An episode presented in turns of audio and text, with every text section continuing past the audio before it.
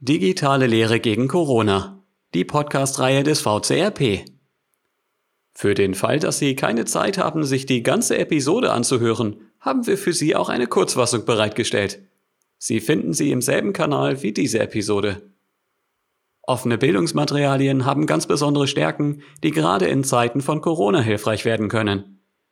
Heute sprechen wir mit einem Gast, der laut Gabi Fahrenkrog OER nicht nur in seinem Herzen, sondern auch in seinem Namen trägt. Jöran Mus Mehrholz. Jöran ist studierter Erziehungswissenschaftler und hat sich auf den Schwerpunkt Medienpädagogik spezialisiert. Seit inzwischen mehr als zehn Jahren leitet er in Hamburg Jöran und Konsorten, eine Agentur für Bildung. Willkommen zu unserer zweiten Podcast-Episode mit dem Titel Offene Bildung in Zeiten von Corona.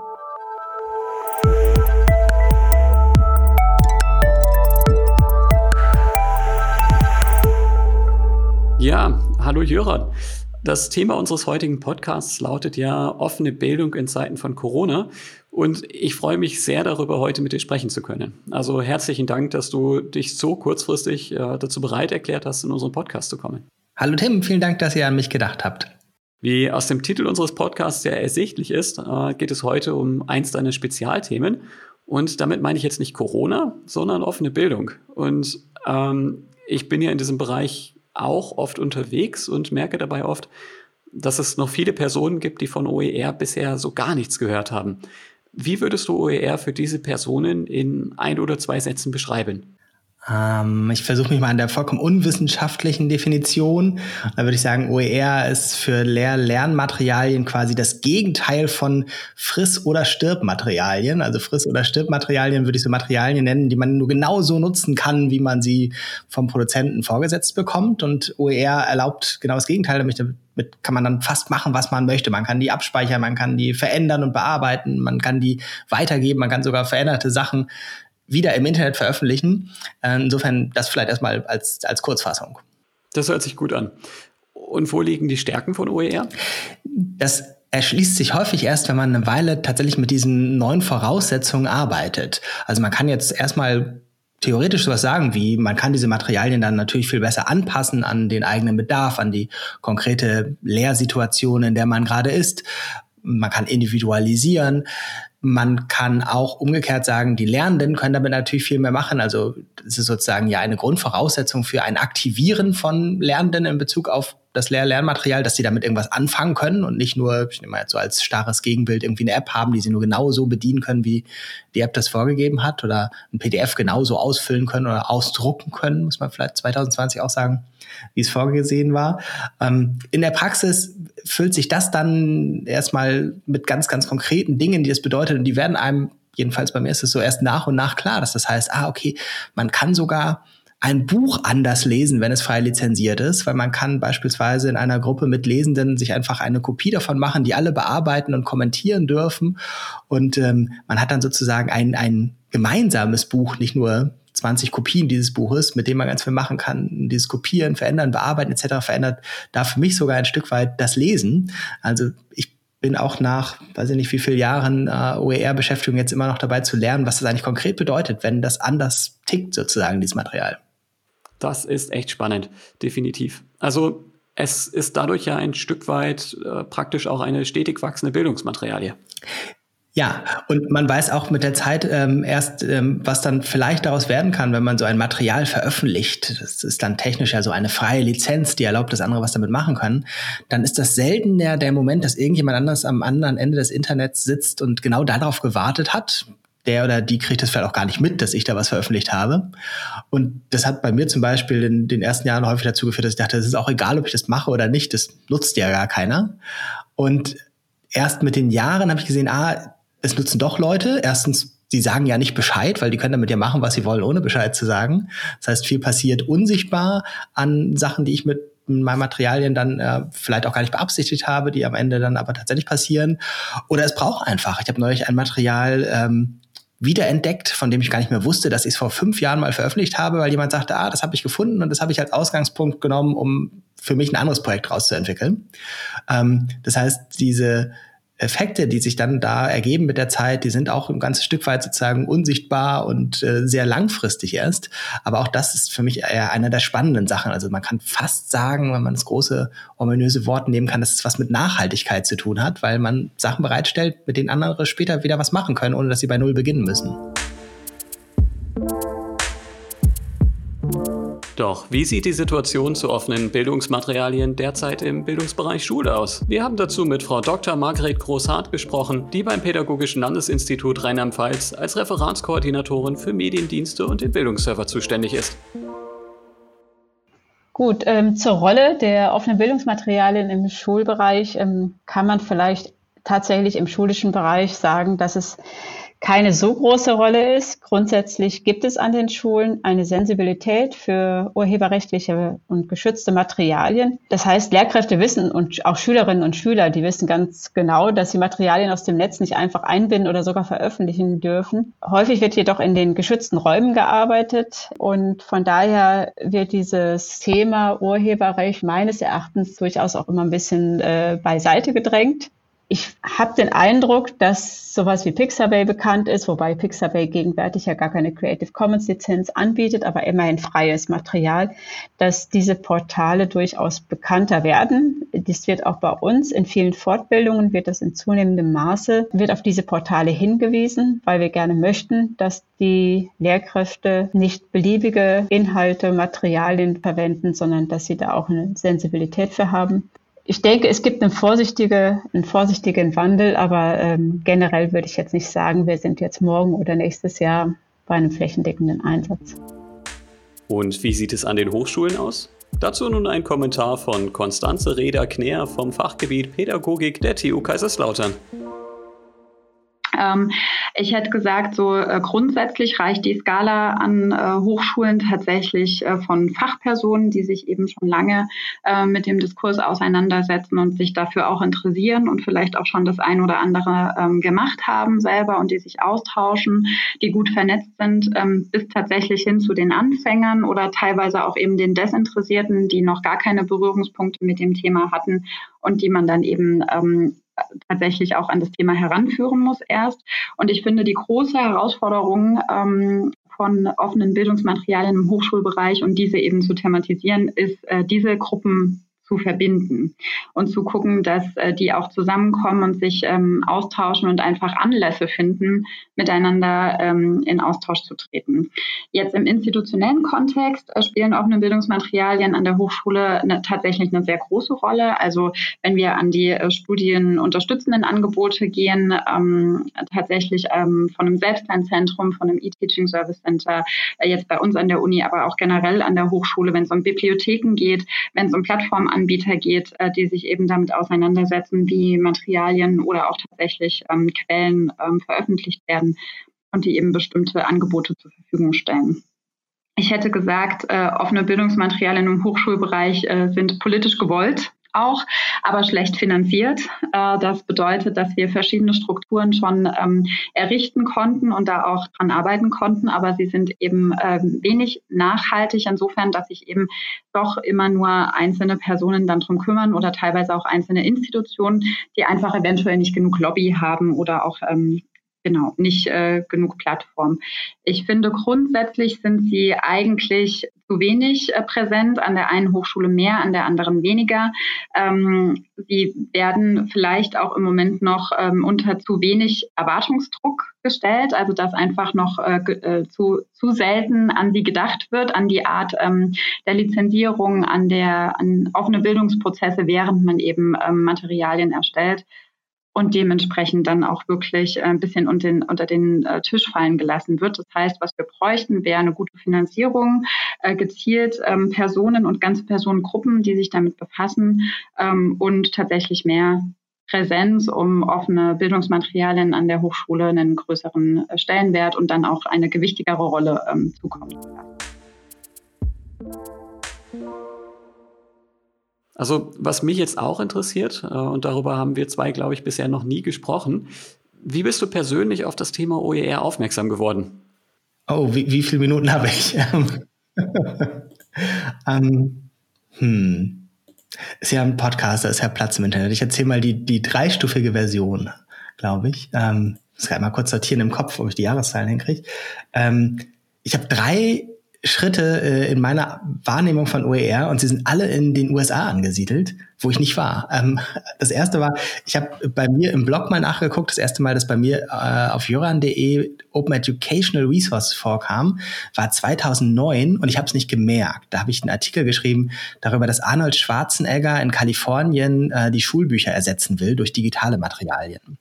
Also Arnold Schwarzenegger war einer der Vorreiter damals als äh, Gouverneur von Kalifornien ohne dass da diese Open-Perspektive besonders im Vordergrund stand. Da ging es vor allem um Digitalisierung und um Budgeteinsparungen. Und ich hatte damals einen relativ kritischen Artikel darüber geschrieben, dass man, wenn man einfach alles digitalisiert, jetzt nicht, nicht mal Geld einspart, geschweige denn pädagogische Fortschritte hat.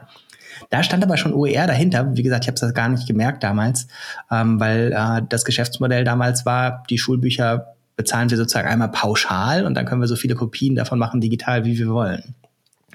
Dann habe ich das Thema erst wieder, ich glaube, Ende 2011 oder Anfang 2012 entdeckt und zwar auch mit der Perspektive, das ist nicht relevant. Ähm, ich saß in so einem Think Tank Kreis in Berlin und da kam ein Google-Mitarbeiter in diesem Kreis zurück, der gerade ähm, aus, aus Kalifornien zurückkam und er sagte, OER, das ist jetzt der heiße Scheiß in, in den USA und ähm, das wird bei uns auch, das müssen wir hier zum Thema machen, das wird ganz spannend werden. Und, ähm, meine Position damals war, nein, das wird niemanden im deutschsprachigen Raum interessieren. Wir haben diese Probleme gar nicht mit viel zu teuren äh, Lehrmaterialien oder gar keinen Zugang zu Lernmaterialien wie in anderen Ländern. Und ähm, das ist dann darin gemündet, dass ich sozusagen angetreten bin, den Beweis zu liefern, dass das kein Thema wird und habe gesagt, das kann ich schnell auf ein paar Seiten zusammenschreiben äh, nach kurzer Recherche. Und dann habe ich mit äh, unter anderem Felix Schaumburg zusammen ein White Paper zu OER für die Schulen in Deutschland geschrieben.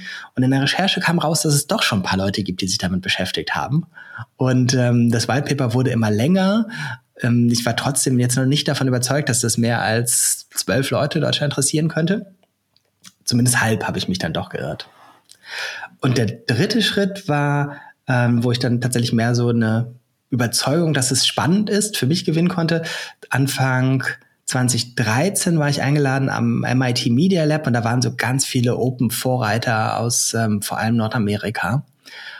Und erstens stand ich irgendwie in Ehrfurcht daneben äh, und zweitens habe ich aber auch gesehen, dass für die diese Open-Frage vollkommen nebensächlich ist, aber selbstverständlich. Also die haben ganz tolle neue Bildungskonzepte sich ausgedacht und äh, Vorhaben geplant etc. Und da war OER immer ein selbstverständlicher Teil davon, aber stand nicht oben drauf. Da stand nicht drauf, wir wollen mehr OER machen, sondern beispielsweise wir wollen mehr Partizipation äh, in der Lehre schaffen oder wir wollen andere Formate schaffen, in denen es mehr auch um lernende Communities geht. Und bei denen stand dann OER immer da sozusagen selbstverständlich mit drinne, aber das mussten die gar nicht sagen. Für die war das so klar, dass das mit OER einfacher geht als ohne OER. Und das hat für mich so, so diese Perspektive geöffnet, die ähm, mir dann viel gebracht hat, tatsächlich zu sagen, irgendwie die Grundfrage von OER ist nicht, das als eigenständiges Thema zu betrachten, sondern zu gucken, wenn ich hier meine Themen habe, kann ich die besser mit oder ohne OER machen? Und in fast allen Fällen bin ich bisher zur Antwort gekommen, es geht eigentlich besser mit OER. Klasse. Und das war der Anfang einer wundervollen Geschichte. ähm, vor drei Jahren lief ja ein großes Projekt des Bundesministeriums für Bildung und Forschung zum Thema OER. Wie hast du die Entwicklung der Community hier in Deutschland seitdem empfunden? Mm, ich sortiere gerade mal meine Gedanken. Gemessen am Geld, fange ich mal damit an, war das sehr effizient. Weil das war ja äh, ein großes Projekt, nicht im finanziellen Sinne. Also ich weiß gar nicht, wie viel damals die Summe war, aber ähm, im, im einstelligen Millionenbereich wurden damit aber, glaube ich, insgesamt 23 oder 24 Projekte gefördert. Und diese Projekte hatten alle ja das Ziel, äh, in die Breite tragen. Also äh, auf Förderdeutsch nennt man das dann irgendwas mit Multiplikatorenansatz und äh, Mainstreaming.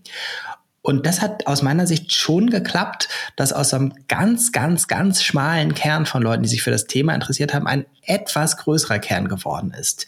Ich glaube, man darf es nicht daran messen, ob das jetzt äh, Millionen von Lehrer und Lehrern an Hochschulen in Deutschland erreicht hat und die das alles als selbstverständlichen Teil ihrer alltäglichen Arbeit sehen. Da sind wir weit, weit von entfernt. Also wir sind, glaube ich, von so einem Kreis von, ja, wie gesagt, eher zweistellig Leuten, die es interessiert hat in, in Deutschland, auf einen Kreis gekommen, dass es inzwischen hm, weiß ich nicht, dreistellig, vierstellig Menschen interessiert und vielleicht auch fünfstellig Leute schon wissen, was das ist und wie das prinzipiell funktioniert. Das ist weit weg von den Millionen, aber für ähm, das, was damals da angestoßen wurde mit diesen vielen kleinen Projekten, die dann schnell versucht haben, das vor Ort äh, voranzutreiben und die Breite zu kriegen, das fand ich hat sehr gut funktioniert.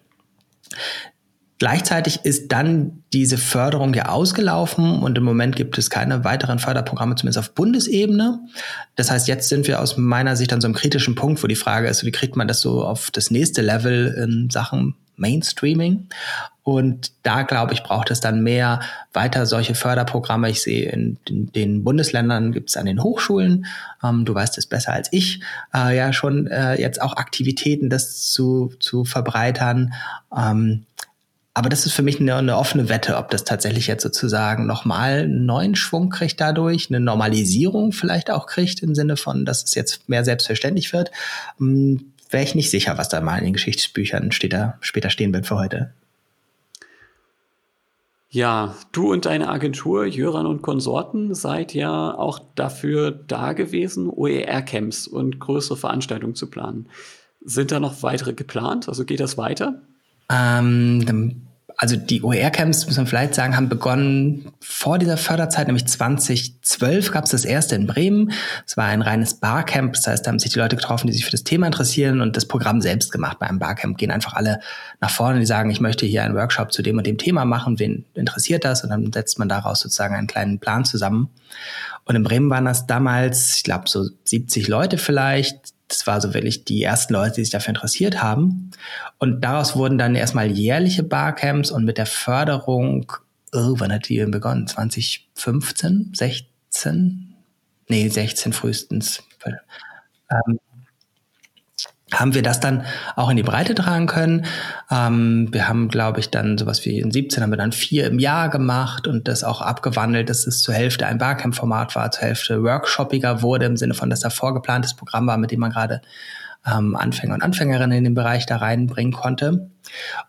Und wir haben das Glück gehabt, dass wir auch für 2019 und 2020 dann noch eine Förderung gekriegt haben. Wir haben das Format noch weiter ausdifferenziert. Ein Format beispielsweise, was ich sehr mag, auch wenn es mal klein und unauffällig ist, ist, dass wir an bestehende Veranstaltungen andocken. Also wenn es irgendwo Kongresse gibt oder ähm, Tagungen oder größere Barcamps oder sowas, dass wir dann da sozusagen hinkommen können und sozusagen einen, einen Programm mitbringen und sagen, hier, wir können aus unserer Förderung da andocken und unter diesem Dach eigene Workshops anbieten, vielleicht auch, wenn es zwei Tage, drei Tage Konferenz irgendwo sind, einen halben Tag davor oder danach für die besonders interessierten Leute das anbieten das ist für mich ein Teil dieser Ausdehnung von so konzentrischen Kreisen, wo im Mittelpunkt dieser ganz kleine, enge Kern am Anfang stand, das sich dann weiter ausgebreitet hat. Und je mehr sich das ausbreitet, desto mehr muss man vielleicht auch anerkennen, dass die Leute sich dann sicher nicht Tag und Nacht mit OER beschäftigen wollen in, in der breiten Masse. Also wenn ich ein ganz normaler Lehrender bin, der einfach viele andere Dinge auf dem Zettel hat, die nicht OER sind, dann reicht es mir vielleicht aus dazu, zwei Workshops zu besuchen und danach zu wissen, wo ich nachgucken muss und wen ich fragen kann, wenn ich damit arbeiten will. Und dafür haben wir auch neue Formate entwickelt. Die sind in Corona-Zeiten ähm, sehr von der Frage betroffen, was machen wir, wenn man sich nicht mehr in Real Life treffen kann. Und da sind wir jetzt mittendrin. Also wir sind jetzt im Juni 2020 da, dass wir erste Sachen aufgesetzt haben, das online abzubilden in anderen Formaten. Wir haben auch noch die Hoffnung, dass man sich vielleicht im Herbst nochmal treffen kann. Ähm, aber das ist tatsächlich sehr Work in Progress mit der großen Ungewissheit, unter welchen Rahmenbedingungen man das wie wann machen kann. Hm. Ähm, da möchte ich auch noch einmal ein wirklich großes Lob aussprechen. Also ich finde, ihr habt da wirklich sensationelle Arbeit geleistet mit den OER-Camps. Ähm, vielen Dank. Du bist kein investigativer Journalist. Das äh, ist kein Vorwurf. Also ich freue mich ja sehr, aber ähm, du kannst auch sehr gerne Sachen sagen, die dir komisch vorkamen. Ähm, du, äh, damit warte ich lieber bis zum Ende des Podcasts. Äh, nicht, dass du jetzt plötzlich technische Probleme bekommst und auf deiner Seite die Aufnahme ganz schnell beenden musst oder so. okay.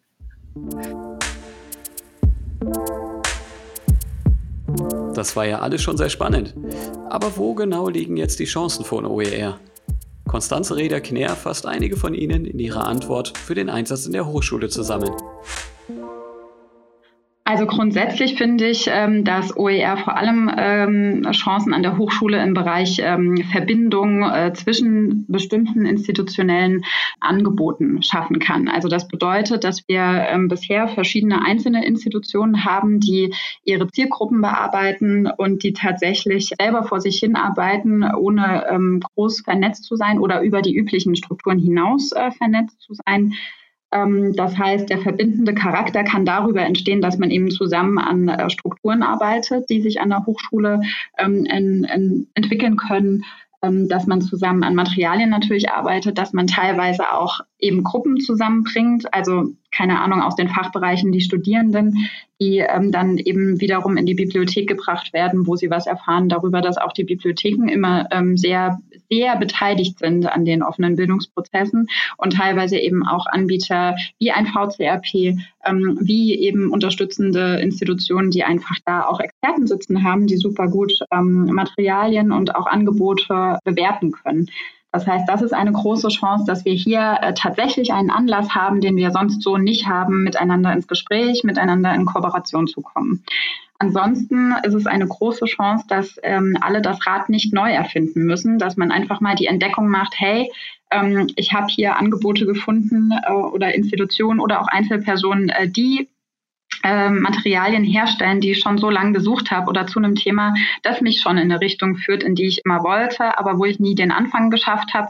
Und da eben zu wissen, man ähm, macht eigentlich nie ein Projekt, das es noch nie gab, sondern man fängt meistens wo an, wo es einfach äh, schon mal Ansätze gab oder gute Ideen gab, die man entweder nutzen oder sogar eben weiterentwickeln und weiterdenken kann.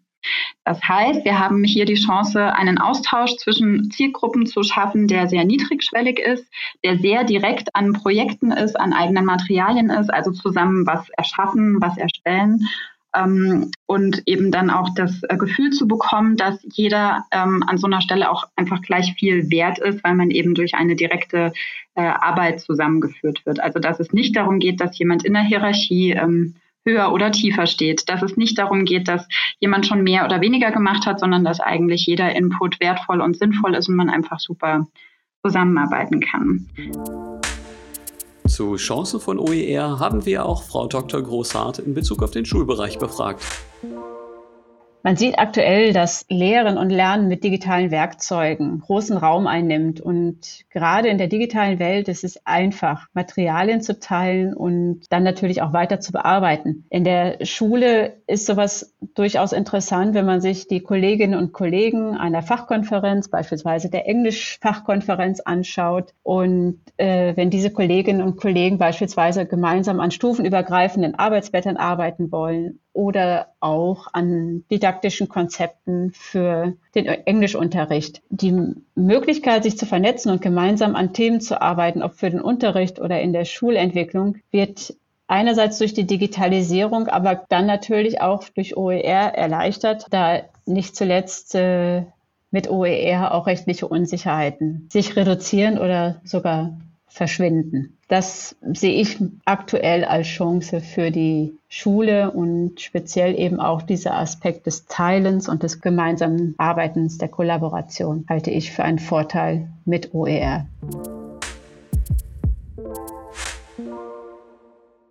Jöran, welche Rolle spielen deiner Meinung nach Bildungsinstitutionen in der Rolle von OER? Also wie können Bildungsinstitutionen ihre Dozentinnen und äh, Dozenten zum Beispiel dabei unterstützen, offene Bildungsmaterialien einzusetzen und im besten Fall vielleicht selber zu erstellen? Ja.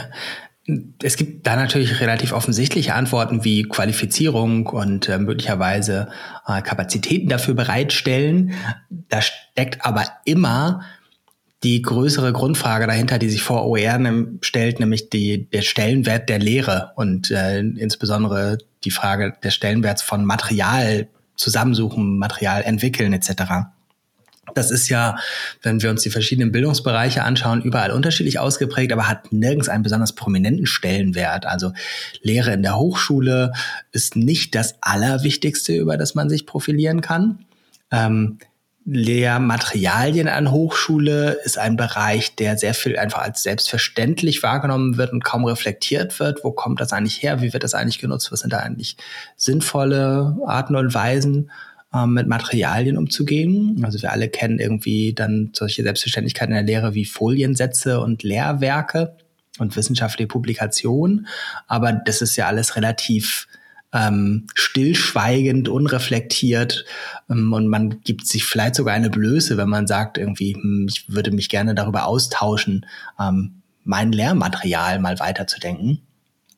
Wenn wir die anderen Bildungsbereiche anschauen, in Schule wird es auch als stillschweigend selbstverständlich gesehen, dass ich in der Unterrichtsvorbereitung mich um das Material kümmere. Und äh, in wenigsten, in allerwenigsten Arbeitszeitmodellen ist es bestimmt irgendwo extra vorgesehen. Insofern ist jeder extra Aufwand da doppelt schwierig für die Praktiker und Praktikerinnen.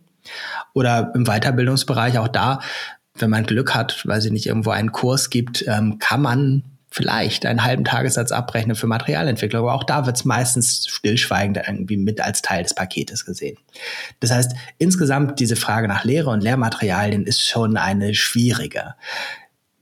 Wenn man also das jetzt sich auf der grünen Wiese ausmalen würde, würde man sagen, naja, erstmal müsste man Lehre stärken und vielleicht auch überlegen, dass das tatsächlich anerkannt wird, dass das ein Arbeitsbereich ist, in den Arbeitszeit fließt und das möglicherweise sich in Arbeitszeitmodellen oder in Vergütung niederschlägt. Das ist aber aus meiner Sicht eine eher die Fundi-Position und nicht die reale Position. Die reale Position würde ich sagen, es wird schon ein wichtiger Schritt sein, anzuerkennen und Rückendeckung zu geben von Institutionen, dass ihre Lehrenden sowas machen. Und das sage ich mit dem Hintergrund, dass es schon immer mal wieder Geschichten gibt, dass das Gegenteil passiert. Also dass zum Beispiel eine Schule oder eine Hochschule sagt, ähm, wir möchten gar nicht oder wir stellen das in Zweifel, ob das die Lehrperson X macht und ihre Materialien offen im Internet zur Verfügung stellt. Oder sagt, das kannst du machen, aber es ist nicht ein Teil deiner Arbeitszeit drin und erst recht keine Rückendeckung im dem Sinne gibt, im Sinne von wir unterstützen dich dabei und wenn du da Fragen hast oder gar im Extremfall rechtliche Probleme hast, äh, dann unterstützen wir dich auch da noch. Und diese fehlende Rückendeckung hat ganz handfeste Auswirkungen im Sinne von, dass Lehrende sagen, solange ich nicht weiß, wie das eigentlich ist, wer beispielsweise dafür haftet, wenn ich hier groben Fehler mache, ähm, wo ich eigentlich äh, gar nicht weiß, darf ich das, ohne meinen Arbeitgeber zu fragen. Mein Arbeitgeber weiß in der Regel auch keine Antwort, wenn ich ihn fragen würde. Ähm, dann hat das einfach zur Folge, dass ganz, ganz häufig Lehrende sagen, ah, dann lasse ich lieber erstmal die Finger davon, fragt mich nochmal wieder, wenn das geklärt ist. Und da sind wir weit von entfernt von dieser Klärung. Also, dass es wirklich selbstverständlich ist, dass Bildungsinstitutionen sagen, wir finden es gut, dass Lehrende sich mit anderen vernetzen, mit anderen Materialien austauschen, ihre Sachen ins Netz stellen, andere Sachen im Netz finden, die sie nutzen können. Ähm, das ist was, was erstmal ja gar nicht besonders teuer ist, sondern eher ein Klärungsprozess, der an vielen Stellen noch aussteht. Ja, das, das denke ich auch. Ähm, ich finde auch die, ja, äh, also die, die äh, momentane Denke ganz, ganz spannend, ja. Also wenn ich mit Lehrenden über OER spreche, dann wird ganz oft gesagt, ja, also das Konzept finde ich richtig toll, das gefällt mir total gut, aber ich habe keine Ahnung, wann ich das machen soll. Ne? Also das ist ja so zeitaufwendig. Und dieser Zeitaufwand wird dann immer auf OER geschoben. Ja, weil man, man muss ja noch einmal in seine Lehrmaterialien zurückgehen, man muss die, die Bilder und Icons anpassen und äh, gegen Material mit Creative Commons Lizenzen austauschen. Und das wird dann ganz schnell auf OER geschoben. Aber eigentlich ist es ja so ein Urheberrechtsthema. Genau, also man merkt das so ein bisschen schon, selbst Leute, die mit OER nichts zu tun haben, kommen an diese Grenzen, wenn beispielsweise sie äh, Vortragsfolien urheberrechtlich sauber gestalten und mit veröffentlichen wollen oder sollen. Äh, schon dann stellt sich, ich würde mal sagen, 95 Prozent des Aufwands. Äh, und insofern ist das eine, auch eine große Vermengung von Fragen, die beim Aufwand im bestehenden Urheberrecht liegen oder die bei OER anzusiedeln sind. Vielleicht ein, ein Beispiel äh, dafür. Ähm, ich habe mal äh, ein Interview geführt mit Josie Fraser, die war in England in der City of Leicester für OER quasi zuständig, da irgendwie was zu entwickeln, hatte auch kein großes Geld, hatte nur sich selbst als Stelle in dem Programm und die sagt, die wirksamste Maßnahme, die in dieser ganzen Zeit da passiert ist, dass der City Council, der für 23 Schulen da zuständig ist, einmal äh, relativ formlos verabschiedet hat, also nicht ein Gesetz oder sowas, sondern ich weiß nicht, wie das dann heißt, geschweige denn auf Deutsch rechtlich, aber ein, ein Commitment quasi. Ähm, wir finden das gut, wenn die Lehrer, Lehrerinnen unserer 23 Schulen sowas machen. Und damit ist tatsächlich aber diese erste Hürde für den allerersten Schritt schon ausgeräumt. Ähm, Und dann gibt's immer noch ganz viele Hürden und ganz viele Schritte zu tun, aber die Leute können anfangen. Und das fand ich beeindruckend, dass sie gesagt hat, dass dieser einfache Beschluss, der null Geld gekostet hat, ähm, das Wirksamste war von allem, was in dieser Stadt passiert ist. Interessant. Ähm, kennst du vielleicht auch gerade ein Beispiel von einer Institution, die OER bereits richtig gut einsetzt? So eine eierlegende Wollmilchsau sehe ich nicht. Ähm, und ich traue mich auch nicht so, das ist so ein bewertendes Urteil, da will ich mich nicht jetzt zu weit aus dem Fenster lehnen. Ähm, was man vielleicht pauschal sagen kann, dass es, wenn dann immer noch viel, viel stärker die Einzelakteure sind, die als positive ähm, Leuchttürme in Erscheinung treten. Und die machen, glaube ich, dann ganz viel, nicht weil sie in einer tollen Institution sind, vielleicht auch nicht trotz, aber unabhängig davon, sagen wir mal so. Also so Lehrende, die wir sehen in verschiedenen Bereichen, weiß ich nicht, in, in Hochschulen wird ja immer beispielsweise Christian Spannagel oder Jörn Lovitschach genannt, äh, die da einfach ganz viel offen machen und bereitstellen und als Selbstverständlichkeit sehen, dass sie auch für den Austausch da sind. Ähm, oder Nele Hirsch, die quer zu allen ähm, Bildungsbereichen ganz viel von ihren Sachen immer offen ins Netz stellt, immer sagt, hier ist eine freie Lizenz drauf und damit könnt ihr dann machen, was ihr wollt. Ähm, das sind eigentlich die, wo man sagen muss, da kann man sehr viele Vorbilder finden. Für die Institution ist es schwierig, aber ich sehe schon, dass es ein Prozess ist, der da jetzt gerade stattfindet, der auch nicht losgelöst stattfinden darf von allen Fragen zu Digitalisierung und Lehre. Ich glaube, richtig wirksam wird das erst, wenn man nicht als Institution einfach nur eine OER-Policy verabschiedet, sondern guckt, wie ist das verbunden mit unseren Digitalisierungsstrategien, wie ist das verbunden mit unseren Policies oder Strategien in Sachen Lehre. Und wenn OER darin ein mehr oder weniger selbstverständlicher Bestandteil wird, dann kann es, glaube ich, tatsächlich nachhaltig Veränderungen geben. Ja, ich denke tatsächlich auch, dass da so ein Unsicherheitsfaktor eine wirklich große Rolle spielt. Ähm, ich persönlich habe mich äh, jetzt, jetzt auch schon relativ lange mit diesem Thema beschäftigt. Und auch ich stoße da manchmal noch an Grenzen, bei denen ich mir nicht so ganz sicher bin, wie das mit dem Urheberrecht jetzt so wirklich funktioniert. Ja, und ob, ob ich jetzt vielleicht irgendwas falsch mache, obwohl ich denke, dass ich etwas richtig mache. Wo können sich interessierte Personen denn gerade auch auf der rechtlichen Seite weiter erkundigen? Hast du da Tipps? Ja, ähm, es gibt ähm, in Folge dieser Förderlinie, die du vorhin erwähnt hast, immer noch sehr viele Angebote im Netz, teilweise auch auf die Schulen oder Hochschulen zugeschnitten, je nach Bildungsbereich. Ähm, man kommt relativ weit schon, wenn man tatsächlich erstmal Open Educational Resources ähm, in seinem, weiß nicht, je nachdem, wie man so vorgeht, äh, Umfeld googelt oder ähnliches. Ähm, es gibt relativ viele Hochschulen, die da schon Beratungsangebote in Form von Websites gemacht haben.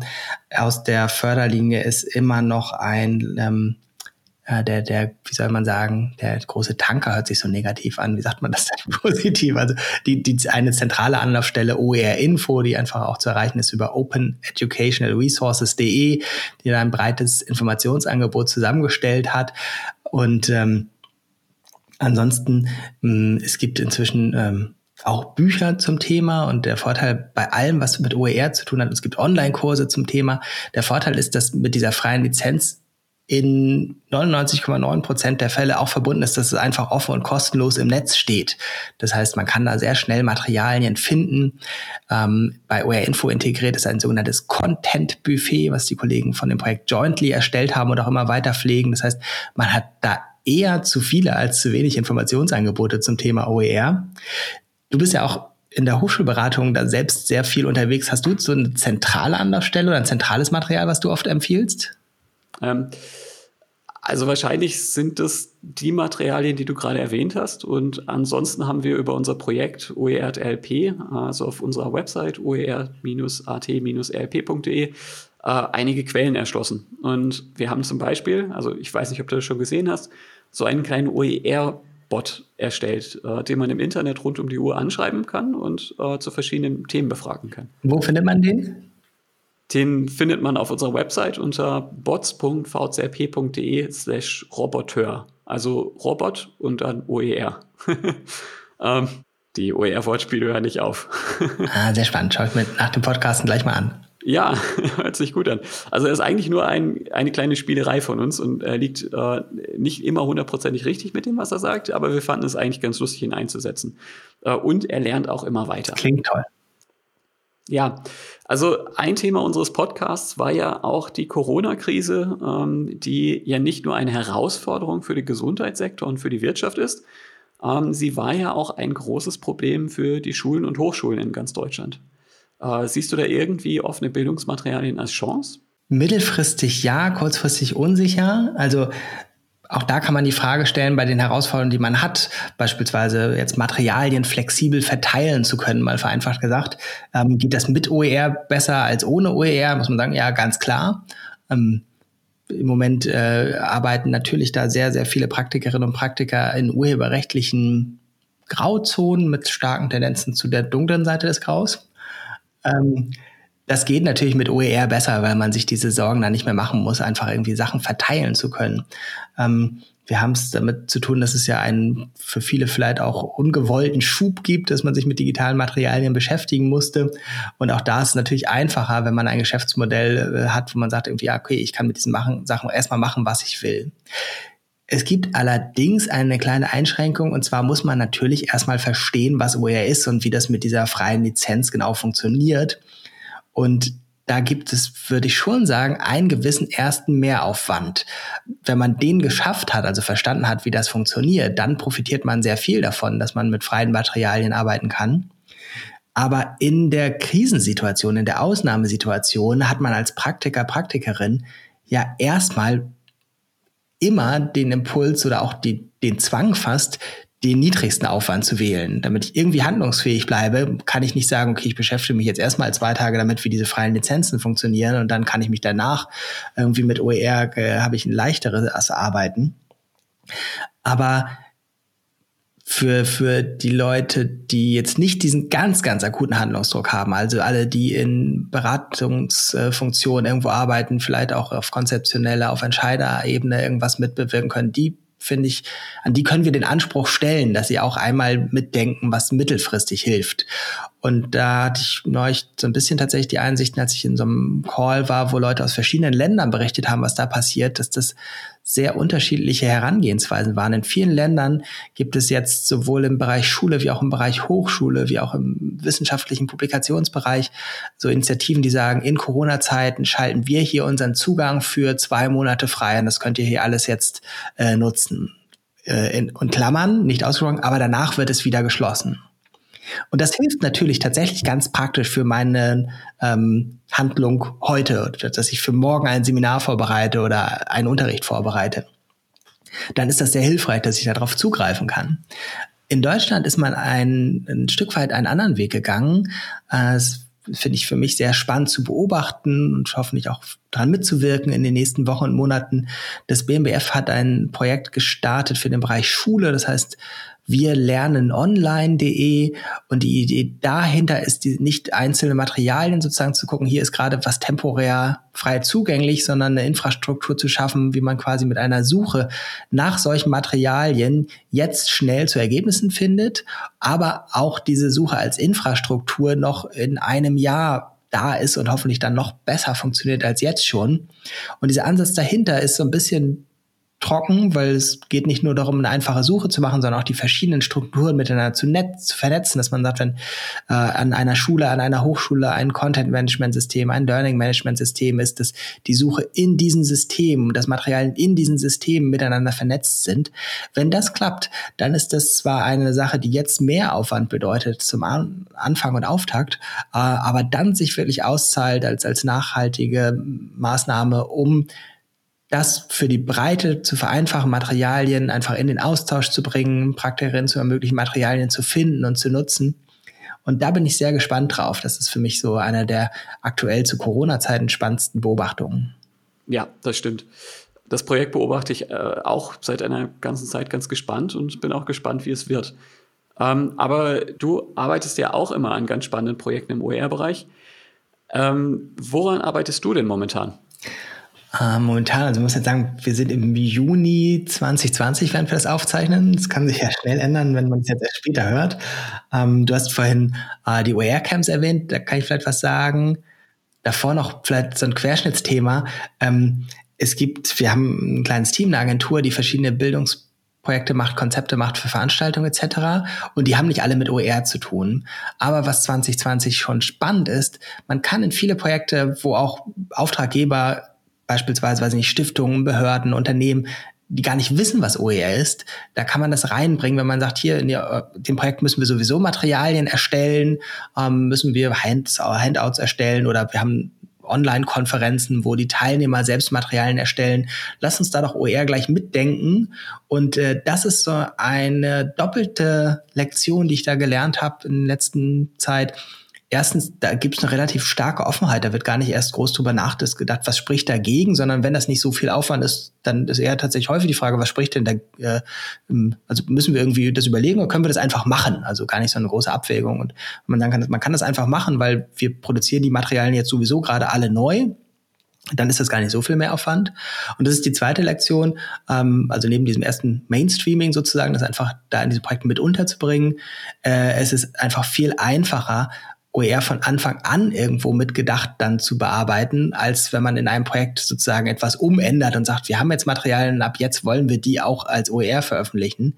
Also ich würde mal sagen, jetzt um ganz schlimme äh, Zahlen zu sagen, es ist um den Faktor fünf oder zehn aufwendiger bestehende Materialien als OER umzuwidmen, als einfach bei Null zu beginnen und zu sagen, ab jetzt machen wir das Neue hier als OER und denken es von vornherein mit. Hm zur Frage noch, was da aktuell an Projekten passiert.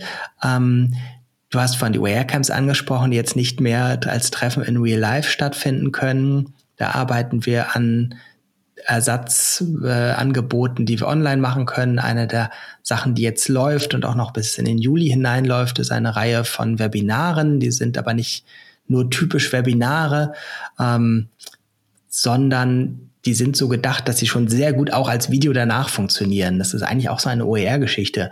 In den Webinaren haben wir von Anfang an gesagt, irgendwie, wie machen wir das, dass die danach sehr gut als Video nachgenutzt werden können. Das war dann am Ende gar nicht so kompliziert. Man musste es halt sauber dann trennen, den Input von den Fragen und Ausprobierphasen danach. Und diesen Input dann gleich auch so zu denken, dass der später für Leute genutzt werden können, die das als OER in andere Projekte einbauen können. Also immer gleich zu sagen, okay, diese Materialien so bereitstellen, die Materialien so aufbereiten, dass später beispielsweise andere Menschen einen Input aus einem Webinar in einen Online-Kurs einbauen können oder in ihre Lehre einbauen können. Das fasziniert mich im Moment sehr von der Machart, von den Inhalten ist es auch spannend. Wir haben fünf ganz tolle Coaches, die äh, fünf unterschiedliche Reihen machen, die sehr an den aktuellen Fragen in dem Bereich orientiert sind. Wie kann man beispielsweise mit einfachsten Mitteln einfache Videoproduktion machen, Erklärvideos machen, nicht im Sinne von, dass man da irgendwie groß was ausschneidet, einfach, sondern Sachen auf seinem Bildschirm zeigt oder Sachen vor der Kamera erklärt. Ähm, wie kann man mit H5P ganz tolle interaktive Übungen gestalten? Wie kann man mit anderen offenen Web-Tools arbeiten, mit Studierenden oder Lernenden zusammen etc. Und das kann ich jetzt guten Gewissens nennen, weil das sozusagen, auch wenn man den Podcast dann möglicherweise erst später hört, man das noch sehr gut auf dem ähm, unter anderem YouTube-Kanal vom OER Camp findet. Ansonsten hatten wir gerade gestern ein äh, Auftakttreffen für die Konzeption von etwas, was bei uns den Arbeitstitel Summer School oder als OER-Wortspiel Summer School hat ähm, wo wir gucken, dass wir jetzt versuchen, ein Angebot im Sommer 2020 auf die Beine zu stellen, was möglichst breit so angelegt ist, dass die Lehrenden in verschiedenen Bildungsbereichen da reinkommen können und sagen können, ich brauche gerade Unterstützung dafür, ich will ähm, Materialien für den und den Bereich entwickeln, kriege ich hier Input dazu, kriege ich hier Gleichgesinnte, die sich mit mir dazu austauschen. Und das wird ähm, wahrscheinlich Juli 2020 starten starten, nicht in dem Sinne, dass man von Anfang an dabei sein muss, sondern dass es ein Angebot ist, wo man auch einfach punktuell reinkommen kann. Der Grundansatz dabei ist vielleicht auch hilfreich für, für Corona-Zeiten insgesamt und für OER insgesamt, nämlich sich daran zu orientieren, was müssen die Leute eh machen, und wo können wir ihnen Unterstützung bieten, wenn sie das als OER machen. Also nicht ihnen zu sagen, ihr müsst hier irgendwie was zusätzlich lernen und äh, zusätzlich machen, sondern zu sagen, was habt ihr denn so vor? Was müsst ihr im Sommer eh an Materialien gestalten, an Materialien zusammensuchen, an Know-how bei euch selbst aufbauen, an Konzepten entwickeln etc. Und äh, diese Menschen dann mit ihren das muss ich ohnehin tun, Projekten zusammenzubringen und ihnen Unterstützung dafür anzubieten. Das ist für mich eines der spannenden Projekte, die jetzt in den nächsten Wochen und Monaten anstehen. Ja, das klingt echt gut. Ähm, jetzt noch kurz abschließend. Wenn du eine Person vor dir sitzen hättest, die überlegt, ob sie ihre Lehrmaterialien als OER veröffentlicht oder nicht, was wäre deine Message an sie? Ähm, also schon liest dir kurz durch oder schau dir eines dieser Videos an, wo das erklärt wird, weil das häufigste Missverständnis ist, bei OER muss ich mich urheberrechtlich um nichts mehr kümmern. Äh, und das ist falsch, weil freie Lizenzen sind Lizenzen. Und äh, das heißt, ich muss mir zumindest einmal angucken, was das eigentlich ist und wie das funktioniert. Aber in der Regel reicht das aus mit, nach fünf Minuten hat man die Grundidee verstanden und nach einer Stunde hat man alles verstanden, was so das wirklich Wesentliche ist. Dann würde ich sagen, fang an, wenn du jetzt sagst, du möchtest ein Material selbst als OER veröffentlichen, nimm irgendwas, was du tatsächlich jetzt gerade neu machst. Am besten was, was du ohnehin machen musst. Ähm, und nimm was Einfaches, also eins, wo du zum Beispiel sicher bist, dass du alles, was du darin machst, selbst erstellt hast. Also vielleicht nicht unbedingt ein Foliensatz, in dem Bildzitate und Tabellen aus 30 verschiedenen Werken drin sind, sondern ein, je nach Bildungsbereich, weiß ich nicht, ein Arbeitsblatt, was du gemacht hast oder ein Foliensatz, wo nicht so viele Inhalte von anderen drin sind oder ein Video, was du selbst gemacht hast. Also nimm irgendwas möglichst Einfaches von der Form her und äh, teile das mal. Und dann wäre noch die letzte Botschaft, teile das nicht nur, sondern sprich darüber. Und das ist jetzt nicht nur im Sinne von tue Gutes und sprich darüber gemeint, sondern tatsächlich auch im Sinne von, ähm, die Leute merken nicht automatisch, dass das da ist. Also es wäre schon gut, wenn das von Google gefunden werden kann. Aber ansonsten ähm, ist es auch hilfreich, wenn du anderen Leuten erzählst, dass das jetzt da ist. Und die OER ähm, Entwicklung in Deutschland, muss man sagen, ist zu einem ganz großen Teil darüber gelaufen, dass sich Praktikerinnen und Praktiker untereinander austauschen und quasi in einem Dauerlernprozess sind, wo sie miteinander lernen. Wir haben ja in der wissenschaftlichen Debatte ähm, und im Corporate Learning und so weiter immer sehr gerne die Rede von so, so Communities of Practice, die miteinander lernen, die im Austausch untereinander sind, die nicht punktuell einmal im Jahr zu einer Fortbildung gehen und dann sind sie belehrt und gehen danach wieder zurück in die Arbeit, sondern die ständig ihre praktische Arbeitsfragen mit diesen Fragen vermischen, wo sie was weiter lernen. Und das hat in diesem OER-Bereich extrem gut funktioniert und ich glaube, das funktioniert auch weiter. Das ist insofern die Ermunterung. Schau dir an, wo sind da schon Austauschmöglichkeiten und im Zweifelsfall frag Tim und äh, das Unterstützungsangebot. Und äh, da finde ich, ist, das ist für mich das Faszinierende, nicht wie diese freien Lizenzen urheberrechtlich funktionieren, sondern wie Leute da tatsächlich diesen Austausch, das Miteinanderlernen, das Voneinanderlernen selbstständig auf die Beine gestellt haben. Super. Joran, ich weiß, dass du immer extrem viel zu tun hast. Äh, deshalb möchte ich dich jetzt nicht noch viel länger in Anspruch nehmen. Aber ich hätte jetzt noch eine Columbo-Frage. Ja, also ja. wir hatten es ja eben von Investigativjournalismus und äh, jetzt muss ich doch noch ein bisschen meine Ehre retten und deshalb kommt jetzt noch eine kleine freche Frage hinterher, wenn ich das darf. Los geht's. Und zwar ist mir eben die Frage eingefallen, äh, es geht darum, du hast ja ein richtig tolles Buch geschrieben, freie Bildungsmaterialien finden, rechtssicher einsetzen und selbst machen und teilen. Und dieses Buch ist in einem richtig großen Verlag erschienen, im Belz Verlag. Und das nicht nur in Printform, ja, so wie, wie man das so kennt, sondern auch in PDF-Form als Open Access-Format. Ja. Ähm, und in dem Fall dann ja auch kostenlos. Und da habe ich beim ersten Mal, als ich davon gehört habe, gedacht, äh, das ist aber echt mutig. Ich fand das total klasse, dass das gemacht wurde und habe mir gedacht, dass ich dich unbedingt mal fragen muss, wie das gelaufen ist. Und da habe ich gesehen, ein Jahr später, also 2019, hast du nochmal beim Belz Verlag ein Buch herausgebracht. Noch einmal in Form von Open Access. Das heißt, es kann ja eigentlich gar nicht so schlecht gelaufen sein in diesem Fall. Ah, okay. Die Antwort dauert jetzt doch drei Minuten, weil es zwei tatsächlich ganz unterschiedliche ähm, Geschäftsmodelle dahinter waren. Ähm, das erste Buch, Freie Unterrichtsmaterialien, ähm, ist tatsächlich mehr so entstanden, dass der Belz Verlag da einfach eine Offenheit hatte im Sinne von, das können wir mal versuchen. Also das ist jetzt nicht Teil einer großen Strategie, sondern mehr so, die wollten ein Buch zu freien Unterrichtsmaterialien und Erklärbuch zu OER. Und äh, dann habe ich bei dem ersten Treffen gesagt, na, das kann man glaubhaft nur machen, wenn man das auch selbst als OER macht. Und da haben die gesagt, was bedeutet das? Und dann haben wir das gemeinsam geklärt. Und dann war das so ein bisschen tatsächlich einfach ein, ein ähm, Testballon. Und das ist jetzt so, hat sich so verkauft, dass irgendwie der Belz Verlag jetzt nicht drunter gelitten hat. Also ist jetzt irgendwie kein Bestseller, muss man schon sagen. Und ähm, man weiß aber natürlich immer nicht, ähm, wie viele Leute hätten dieses Buch zusätzlich gekauft, wenn es das nicht frei im Netz gegeben hätte. Also man weiß ja auch überhaupt nicht, wie oft sich diese digitalen Kopien verbreiten, weil die können das ja nicht nur von der Buchwebsite runterladen, sondern andere Leute, die es runterladen, stellen das dann auf ihre Website oder stellen das in irgendwelche Schul ähm, Intranette oder Hochschullernmanagementsysteme etc. Aber wir haben schon, also wir haben immer so gerechnet, so um irgendeine Hausnummer zu haben, Downloads, die bei uns von der Seite äh, direkt runtergeladen werden. Wahrscheinlich gibt es da so zumindest als Dimension, weiß ich nicht, zehnmal so viele, die irgendwo als Kopien noch im Internet unterwegs sind. Und bei uns von der Website, als ich das letzte Mal nachgeguckt habe, waren sowas wie 40.000 Kopien runtergeladen. Und da haben wir schon gedacht, boah, da kursieren aber viele Kopien. Aber immerhin hat der Belz Verlag noch genug verkauft, damit er da kein Minus beigemacht hat.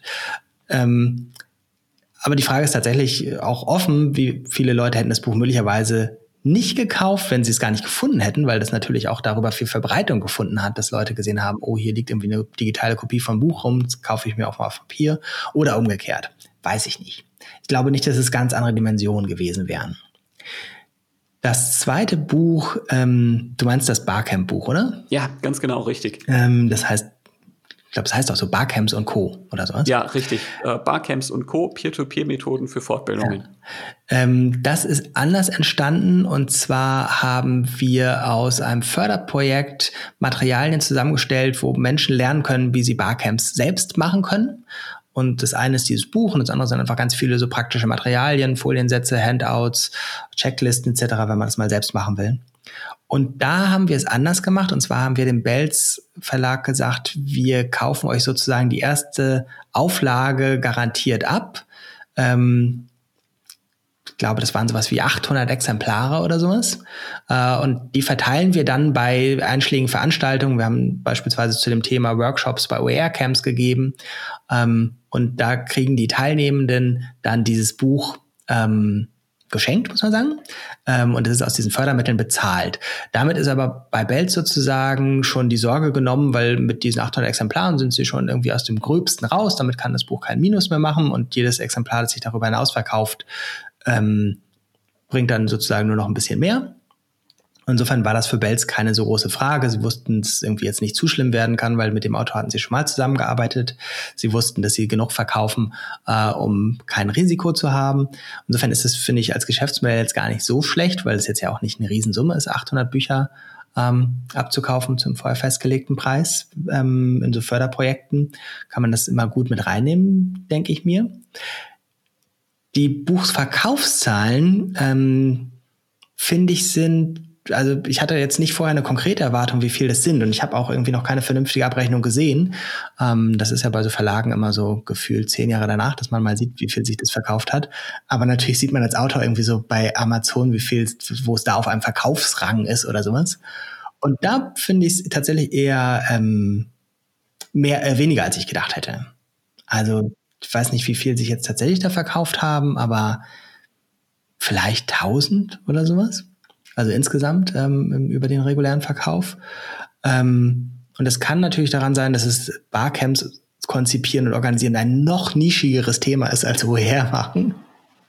Ähm, es kann aber auch sein, dass es umgekehrt tatsächlich nur einen Neuigkeitseffekt hatte, als das OER-Buch erschienen ist, dass viele Leute gesagt haben, ah, okay, ein Buch als OER schaue ich mir mal an, ähm, kaufe ich mir auch mal. Es gab zumindest so in Filterblasen, so auf Twitter auch so Effekte wie, oh, ich möchte das unterstützen, finde es so toll, dass irgendwie Jöran und Belz das machen, deswegen kaufe ich das extra.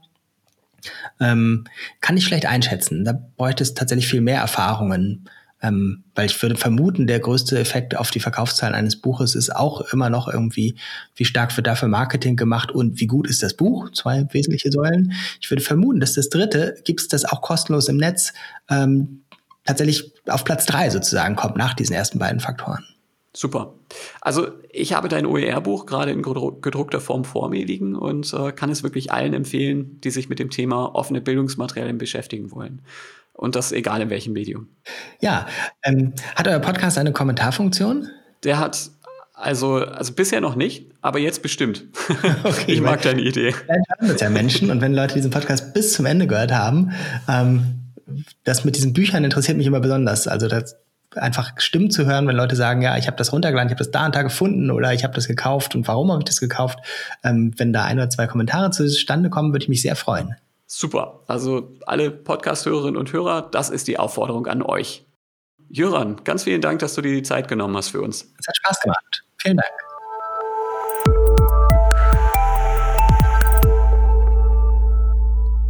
Und das war es für diese Episode.